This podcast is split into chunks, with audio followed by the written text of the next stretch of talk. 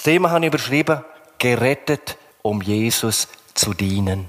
Und ich möchte ganz besonders über das Gehen und das Betten im Sinne Jesu reden.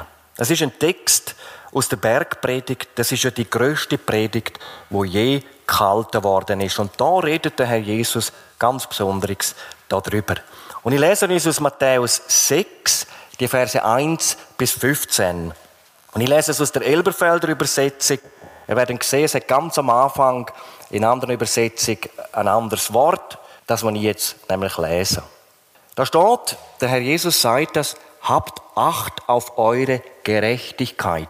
Andere Übersetzungen Frömmigkeit, andere Textgrundlage hat übersetzt mit Almosen.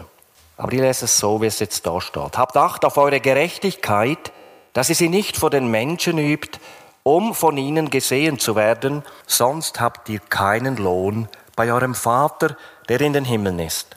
Wenn du nun Almosen gibst, sollst du nicht vor dir herposaunen lassen, wie die Heuchler tun, in den Synagogen und auf den Gassen, damit sie von den Menschen geehrt werden. Wahrlich, ich sage euch, sie haben ihren Lohn dahin.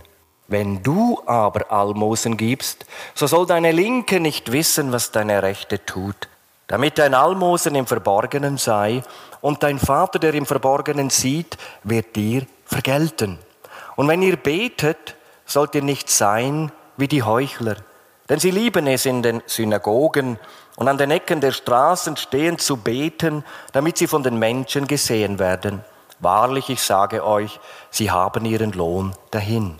Wenn du aber betest, so geh in deine Kammer und nachdem du deine Tür geschlossen hast, bete zu dem Vater, der im Verborgenen ist. Und dein Vater, der im Verborgenen sieht, wird dir vergelten. Wenn ihr aber betet, sollt ihr nicht plappern wie die von den Nationen, denn sie meinen, wenn sie, dass sie um ihres vielen Redens willen erhört werden. Seid ihnen nun nicht gleich, denn euer Vater weiß, was ihr benötigt, ehe ihr ihn bittet. Betet ihr nun so, unser Vater, der du bist in den Himmeln, geheiligt werde dein Name, dein Reich komme Dein Wille geschehe, wie im Himmel, so auch auf Erden. Unser tägliches Brot gib uns heute. Und vergib uns unsere Schulden, wie auch wir unseren Schuldnern vergeben haben. Und führe uns nicht in Versuchung, sondern errette uns von dem Bösen. Bei mir ist jetzt ein Vermerk, da steht, an dieser Stelle fügen mehrere spätere Handschriften hinzu, denn dein ist das Reich und die Kraft und die Herrlichkeit in Ewigkeit. Amen. Denn wenn ihr den Menschen ihre Vergehungen vergebt, so wird euer himmlischer Vater auch euch vergeben. Wenn ihr aber den Menschen nicht vergebt, so wird euer Vater eure Vergehungen auch nicht vergeben. So wie der Text heute Morgen. Es war in Steffisburg vor kurzem eine Evangelisation. Dort ist am Sonntag eine Ukrainerin, das ist übersetzt worden, in Zelsar gekommen. Sie hat dann mit mir reden äh, per Handy, also da eingeben und hätten wir so miteinander geredet. Die haben dann das äh, ein bisschen schwierig gefunden, haben dann die Übersetzerin geholt und die Frau hat das hervorragend können übersetzen. Ich habe dann sofort verstanden. Sie hat gemeint, dass der Mann Gottes jetzt äh, für sie beten, damit es ihr ein bisschen besser geht.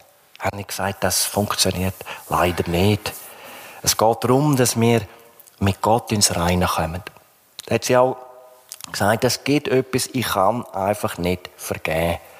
Und dann haben wir über das reden, dass wir zuallererst Vergebung von Gott empfangen.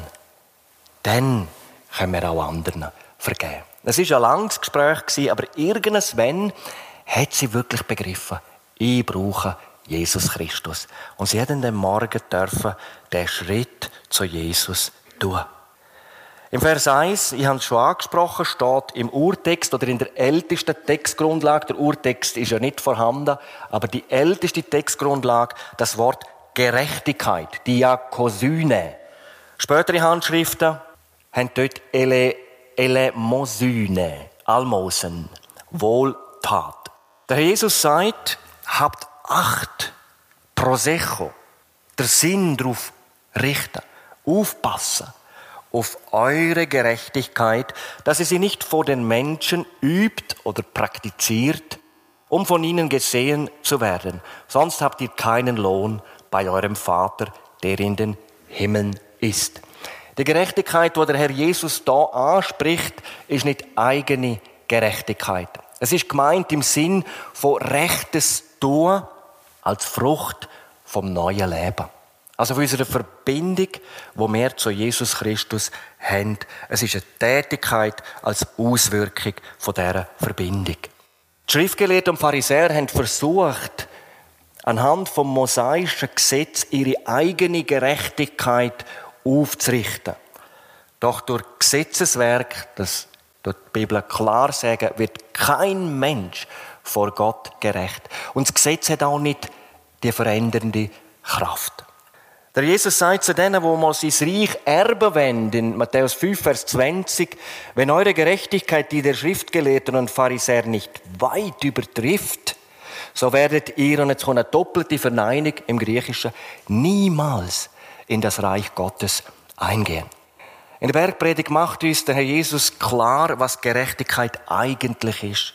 Gott selber ist der Maßstab für wahre Gerechtigkeit. Wer gerecht sein will, muss also gleich sein, wie Gott selber ist. Vollkommen. Teleios. Und so sagt es auch der Herr Jesus in Matthäus 5, 48. Ihr sollt nun vollkommen sein, wie euer himmlischer Vater vollkommen ist. Wir haben mal eine Debatte in der Bibelschule. Dort hat eine Mitstudentin gesagt, auf der Verse, das ist unmöglich. Und die haben das irgendwie von der Schrift her schon verstanden. Die haben gesagt, Moll, in Christus sind wir vollkommen gemacht. Aber wie kommen wir denn dorthin? Indem wir das, was der Herr Jesus am Kreuz oder durch das Kreuz, durch die Verstehung und die Himmelfahrt da hat, ganz bewusst annehmen und unser Leben dem Herr Jesus ganz übergebend, ohne Bedingung. Vorbehaltlos. Wer sein Leben behalten will, sagt der Herr Jesus in Markus 8, Vers 35, der wird es verlieren. Wer aber sein Leben verliert, aufgibt, um meinetwillen und um des Evangeliums willen, der wird's erhalten zum ewigen Leben. Wir ziehen sozusagen unser altes Leben wie ein schmutziges Kleid ab. Die Bibel nennt das Bekehrung. Und dann empfangen wir von Jesus Christus ein ganz neues Kleid. Neues Leben das Kleid der Gerechtigkeit. Ich denke, jetzt haben wir es alle sicher verstanden. Die Gerechtigkeit, wo Jesus da meint, ist eine geschenkte Gerechtigkeit. Und sie übertrifft jede menschliche Gerechtigkeit weit. 1. Korinther 1,30 Aus ihm, Gott Vater, kommt es, dass ihr in Christus seid, wenn er das gemacht hat. Das, das können wir eigentlich nicht verstehen. Wenn er uns aus Adam, aus der Sünde, in Christus versetzt hat, das ist ja gewaltig. In Christus seid, der uns geworden ist, Weisheit von Gott und Gerechtigkeit und Heiligkeit und Erlösung. Und 2. Korinther 5, 21, den der Sünde nicht kannte, hat er für uns zur Sünde gemacht, dass wir in ihm die Gerechtigkeit würden, die vor Gott gilt. Nochmal, der Vater sieht uns in Christus ohne Sünde, tadellos, perfekt, vollkommen vor den Vater gestellt. Epheser 1, 4. Das ist unsere Stellung vor Gott. Der Wandel ist mangelhaft. Auch bei mir. Aber aus Dankbarkeit dürfen wir ihm und anderen dienen. Die geschenkte Gerechtigkeit bewirkt gute Taten und für die werden wir einmal belohnt werden. Und jetzt gibt uns der Herr Jesus wichtige Informationen, wo wir beachten sollen, damit unser Gottesdienst nicht, wie bei den Pharisäern und Schriftgelehrten, zur Heuchelei wird, zu einem Schauspiel und wertlos in Gottes Augen ist. Erstens, zu geben im Sinne Jesu. Vers 2, wenn du nun Almosen gibst, Elemosyne, Wohltätigkeit übst, oder man könnte das sagen, in Aktion treten vom Erbarmen. Sollst du nicht vor dir herposaunen lassen, wie die Heuchler tun in den Synagogen und auf den Gassen, damit sie von den Leuten geehrt werden. Wahrlich, ich sage euch, sie haben ihren Lohn dahin. In Israel ist oft und viel gegeben worden. Doch Geber sind öffentlich geehrt worden. Es sind Posaunen geblasen worden, dass auch die Himmelswelt darauf aufmerksam gemacht wird. Und Namen sind öffentlich bekannt gemacht worden. Nach diesen Gaben ist oft auch Gerechtigkeit bestimmt worden vom Einzelnen. Und je mehr einer gegeben hat, desto größer ist das Schauspiel geworden. In der Synagoge und auch nachher auf der Straße. Und der Herr Jesus hat das scharf verurteilt. Er hat das Heuchelei genannt. Hypokrites, Schauspielerei, Täuschung. Warum sagt das der Herr Jesus seinen Nachfolger? Er möchte, dass auch mehr aufpassen. Wir sollen es nicht so machen, wie es die Pharisäer gemacht haben, um ihre eigene Gerechtigkeit irgendwie zur Schau stellen. Sie wollen von den Menschen bewundert werden. Und es liegt in unserer Natur, ich sage jetzt einmal in der alten, sündigen Natur, etwas wollen sein von den Menschen. Von ihnen geehrt zu werden, von ihnen gelobt zu werden. Wenn das unsere Motive sind, wenn wir Gaben geben, dann hat es keinen Wert in Gottes Augen. Ich habe eine Geschichte dazu gefunden, aus Russland. Es sind zwei Männer, der eine ist sehr reich, der andere sehr arm. Eines Tages ist die Not vom Armen so groß dass er seine letzte Kuh schlachten. Das ist dann im Dorf bekannt worden. Und wo der Reiche das gehört hat, hat er gedacht, jetzt kann ich ein gutes Werk tun, um dem Armen zu helfen. Aber er hat es so tun, dass das ganze Volk das sieht. Und so hat er eine Kuh genommen von seinen vielen Kühen und hat sie zu einer Zeit durch das Dorf getrieben, wo das ganze Volk auf dabei war. Jeder soll sein gutes Werk sehen. Nach dem Tod ist der Mann in die Ewigkeit gekommen. Vor dem Thron sind seine Werke offenbar gewesen. Es hat dann einige Werke der Barmherzigkeit gehabt, aber die Kuh ist da nie vorgekommen. Er hat das Werk so für die Öffentlichkeit hingestellt, hat wollte bestaunt werden von den Menschen und so ist sein Lohn dahin gewesen. Der Jesus zeigt uns, wie Gott wohlgefälliges Gehen aussehen soll. Vers 3 und 4. Wenn du aber Almosen gibst, soll deine Linke nicht wissen, was deine Rechte tut, damit dein Almosen im Verborgenen sei. Und dein Vater, der im Verborgenen sieht, wird dir vergelten, vergüten zurückgeben. Ich denke, viele haben das schon selber erleben dürfen.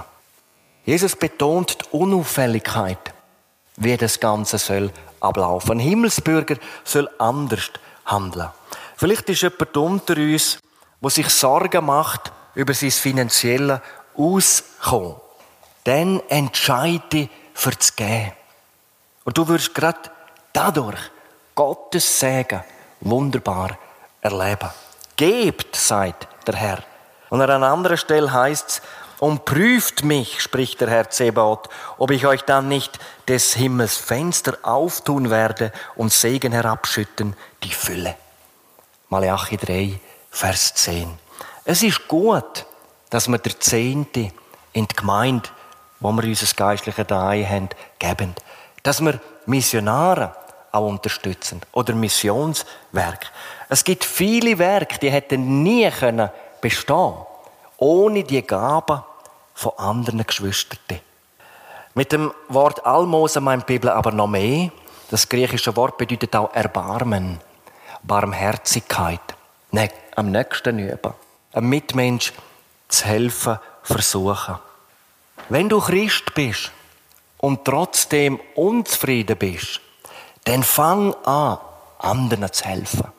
Anderen Freude zu machen. Und du wirst erleben, dass du dabei selber der Glücklichste sein wirst.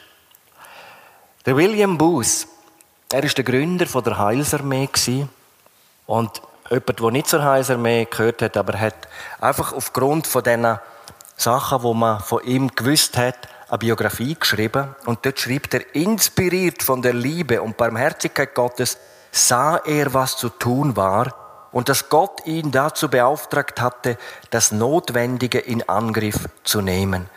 Buß erkannte die große Wahrheit.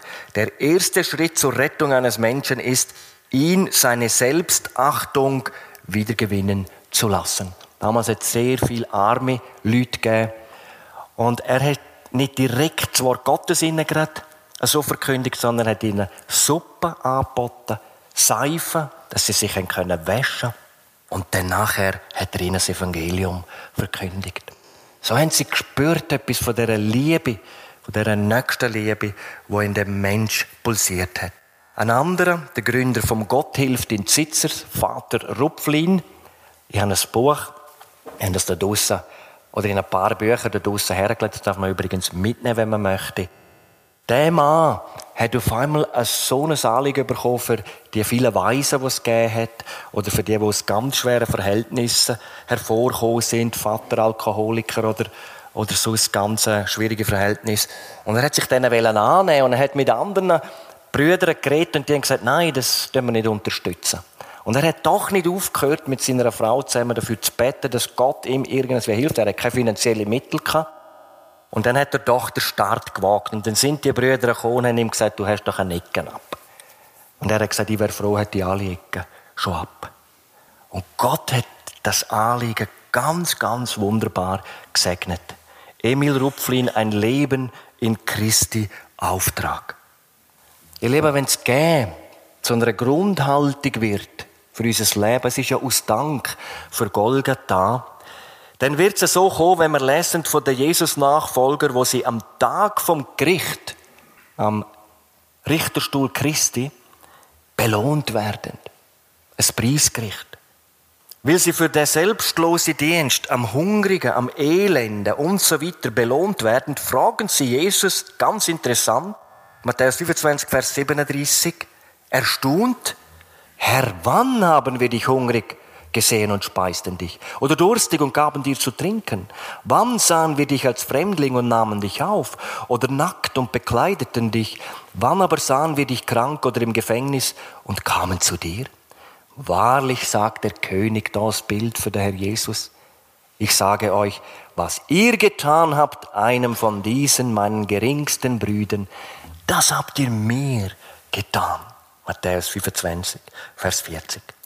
In Lukas 6, Vers 38 sagt der Herr Jesus, gebt und es wird euch gegeben.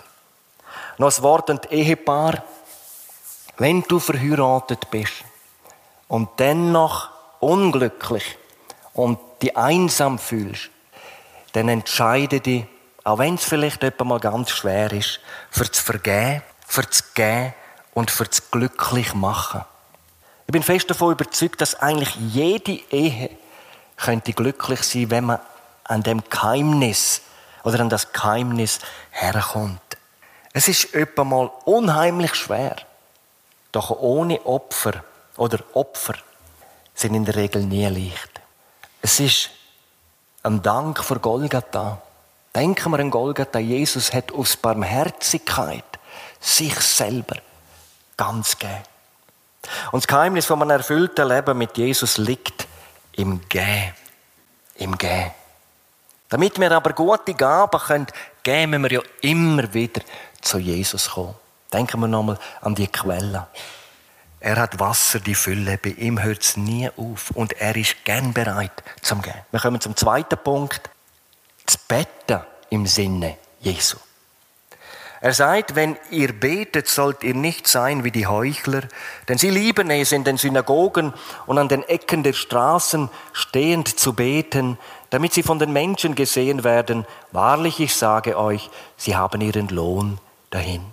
In Israel ist auch viel bettet worden, aber auch da oft verkehrt. Der Jesus zeigt uns das mit einem Gleichnis, vom Pharisäer und Zöllner in Lukas 18, Vers 10 und folgende. Und er sagt, zwei Menschen gingen hinauf in den Tempel, um zu beten. Der eine ein Pharisäer, der andere ein Zöllner. Der Pharisäer stand und betete bei sich selbst so, O Gott, ich danke dir, dass ich nicht bin wie die übrigen der Menschen. Räuber, Ungerechte, Ehebrecher oder auch wie dieser Zöllner. Ich faste zweimal in der Woche. Ich verzehnte alles, was ich erwerbe. Merken wir etwas? Ich, ich, ich. Das ist eigentlich gar kein Gebet, sondern ein frommes Selbstgespräch. Da ich sehr, will Gott erinnern, wie gerecht und gut er ist. Er ist stolz auf seine Frömmigkeit, während er den anderen verachtet. Solches Gebet ist nichts wert vor Gott. Jesus nennt es Heuchelei, Schauspielerei. Ganz anders der Zöllner. Und der Zöllner stand von fern und wollte sogar die Augen nicht aufheben zum Himmel, sondern schlug an seine Brust und sprach, O Gott, sei mir Sünder gnädig. Und Jesus sagt, dieser ging gerechtfertigt hinab in sein Haus im Gegensatz zum anderen. Und dann führt Jesus weiter im Vers 6, wenn du aber betest, so geh in deine Kammer und nachdem du deine Tür geschlossen hast, bete zu deinem Vater, der im Verborgenen ist, und dein Vater, der ins Verborgene sieht, wird dir vergelten. Jesus ist nicht für öffentliches Gebet. Gebetsstunde, sehen wir ja dann auch, wo die Gemeinde da war, sich jeden Tag versammelt. Oder wenn man einen Strasseneinsatz hat, dass man vorher nochmal zusammensteht. Vielleicht das, wo man eine Ecke, dass man nochmal betet, Herr, hilf jetzt, führ du uns an die Leute, die du vorbereitet hast. Aber Jesus betont da das vertraute Gebet, das einzelne, das vertraute Verhältnis im Gebet zwischen dem Gläubigen und seinem Vater im Himmel. Ihr Lieben, das Gebet ist neben dem Bibellesen und der Gemeinschaft mit anderen bekehrten Leuten die wichtige Säule in unserem geistlichen Leben.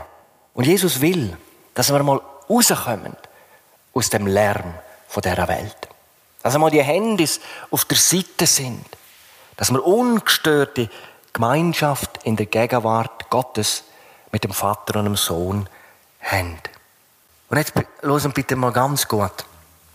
Wenn du ständig in Zeitnot bist und doch nicht viel erledigen kannst, dann fang doch an, dir viel mehr Zeit, vor allem am Morgen, zu nehmen für das Gebet.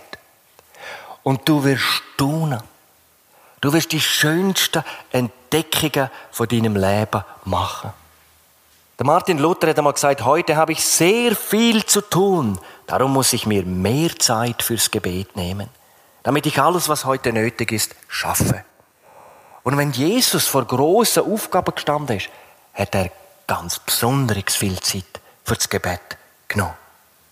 Übermal hat er sogar eine ganze, eine ganze Nacht durchgebetet.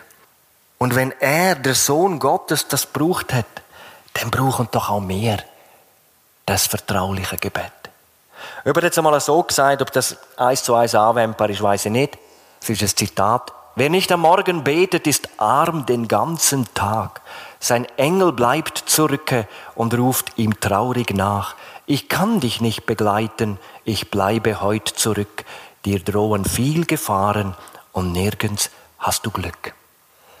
Vielleicht ist heute jemand unter uns, wo gar keine stille Zeit im Gebet mit dem Vater und dem Sohn pflegt. Vielleicht ist jemand da, wo gern möchte, aber nicht so recht weiß, wie soll ich das machen? Genau das Anliegen hat ein Jünger gehabt.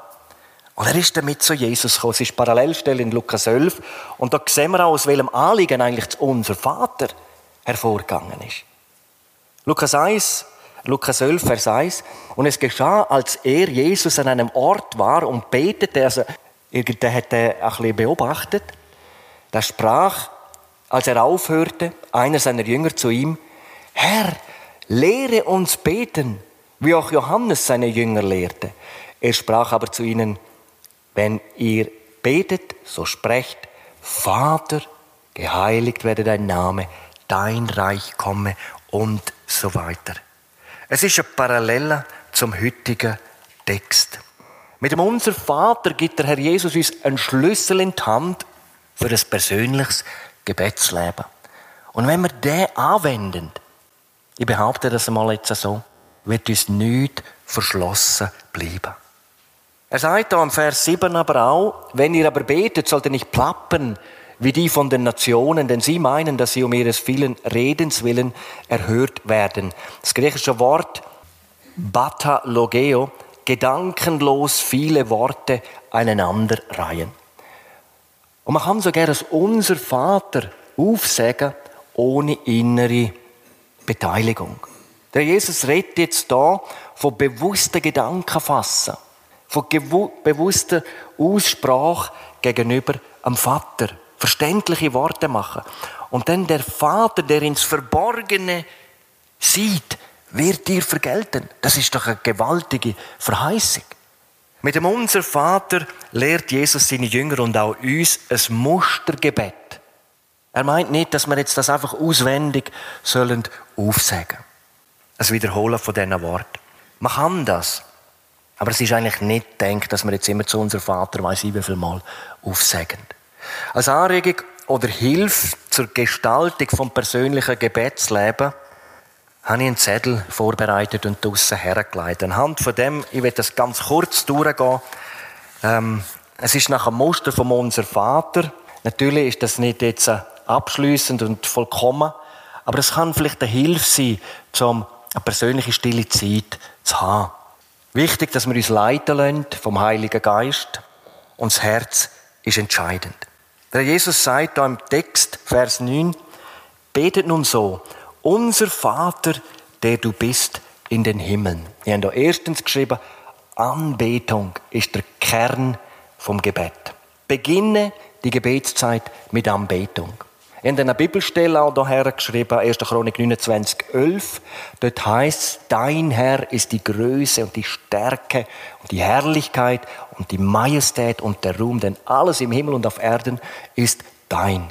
Dein Herr ist das Königtum und du bist über alles erhaben als Haupt. Ich denke, Anbetung kommt oft sehr zu kurz.